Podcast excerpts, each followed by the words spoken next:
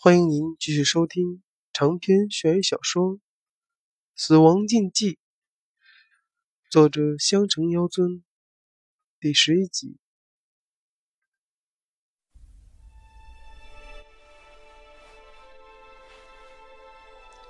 蒋权恨恨地点开视频，快进了几秒钟，画面上出现了邓波和一群不良学生的身影。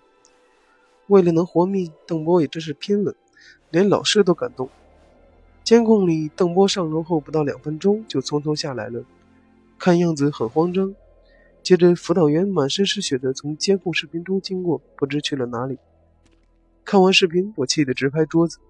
辅导员就算没被邓波杀死，也肯定不知道投票的事。现在去找他，只怕已经来不及了。舒涵和蒋权也同时叹了口气，显得很无奈。快看，群里发来信息了，是陈岩发的。蒋权眼疾手快，马上点开了微信，果然是陈岩发来的死亡信息。不过信息的内容却让我们几个大为吃惊。陈岩在群里发的信息是：投票结束，经过统计。王东的票数最多，成为下一个死的对象，大家为他重获新生而庆祝吧。为什么会是王东呢？难道不应该是邓波吗？这个问题困扰在我们心中，久久不能解开。因为刚才的监控视频里，我们都看到是邓波带人去了辅导员的家，然后辅导员受伤逃出。如果辅导员想报复邓波，投票就是最好的办法，轻轻一点就搞定了。可他却偏偏投了王东的票，实在令人费解。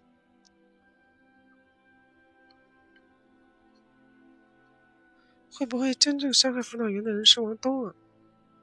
舒涵的思维比常人都要跳跃，此刻他想到了另一种可能：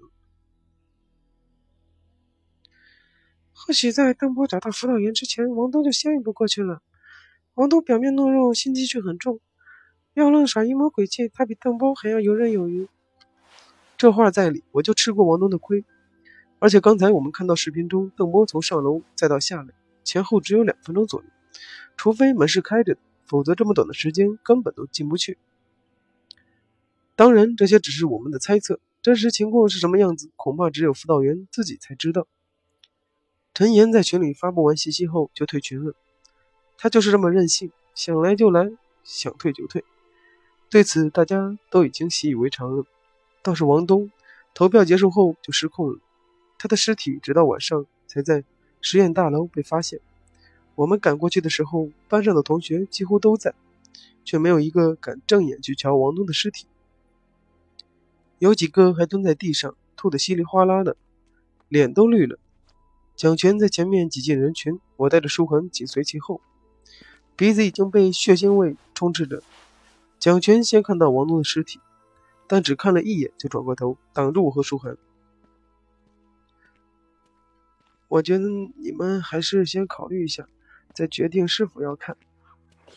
有那么夸张吗？我推开蒋群，这几天经历的事情，已经让我对死人的尸体免疫了。但我万万没想到，王东会死的那样惨。除了头和胸口，身上其他的地方全部被包下来，殷红的血液还在慢慢往面渗出，一双眼珠。也被挖了出来，塞在嘴边。我最终没有忍住，捂着肚子干呕起来。这样血腥的画面，以前只在电影里见过，而真实看到的情形比电影的要恐怖、恶心的多。快快看他胸口！舒恒一边吐一边指尸体，死亡印记。这个情况我早就发现了。我想，王东胸口的位置之所以没被剥皮，应该也是为了保存死亡。看来舒恒猜的没错，每个要死的人胸口都会出现死亡印记。王东的惨死对大家的触动很大，可以说是极大的震慑了还活着的同学。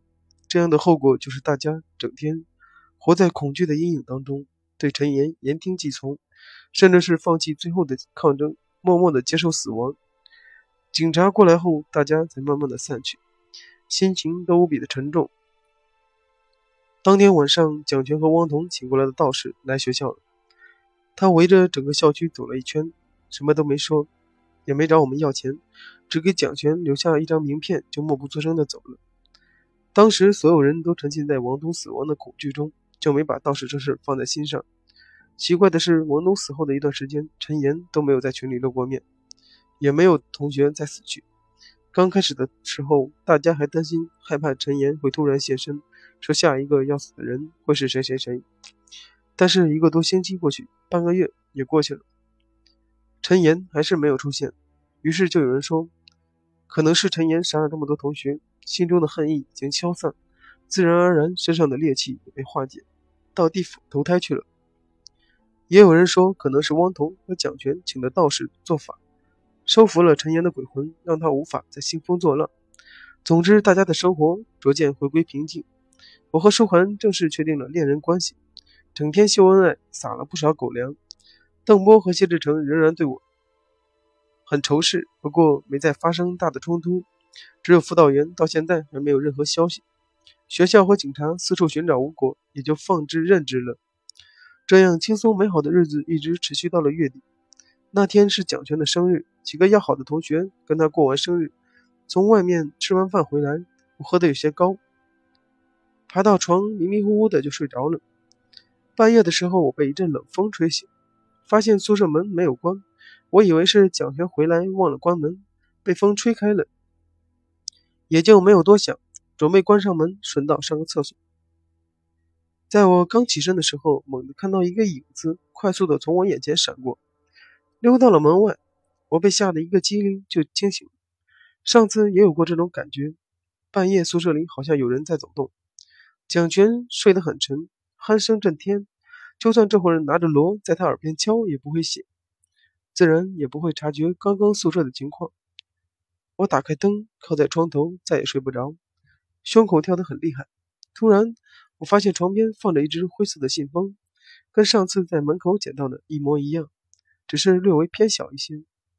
我哆嗦着打开信封，里面是两张照片，一张是只有上半截身体的汪童，另一张就是被剥了皮的王东。从照片上看，两人的尸体也被收集到了那个潮湿阴暗的地方，和其他尸体并排的摆放在一起。我特意去仔细观察了王汪彤的半截身体。他的胸口果然也有死亡印记，这更加证实了舒涵之前的推测。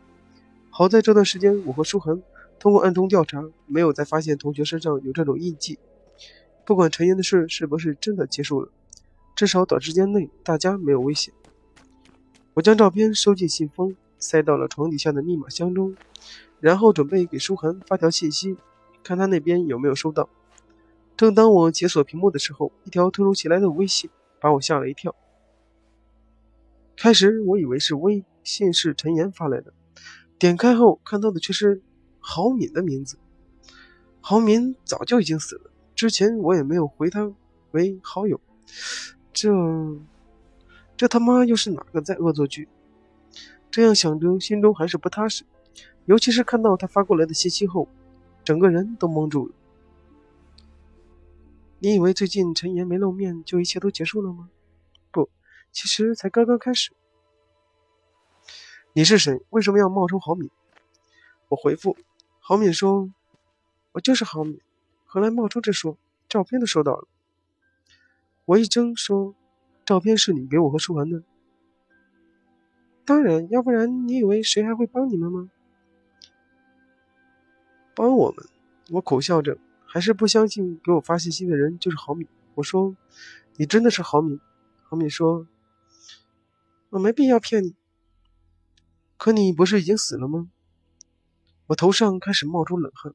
郝敏说：“我没说自己还活着。”我全身开始冒冷汗。这样说你是鬼？我也没说自己是鬼呀。郝敏否认。那你是？此刻我已经汗流浃背。郝敏说：“非人非鬼。”我裹紧身上的被子，仍然感觉像是掉进了冰窖，冷得直发抖。难道刚才我在宿舍里看到的鬼影就是郝敏？你为什么要帮我们？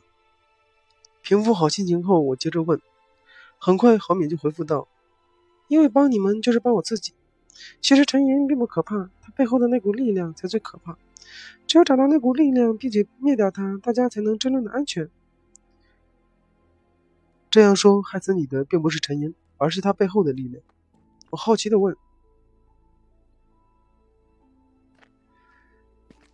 本集就为您播讲到这里，欢迎您下集收听。”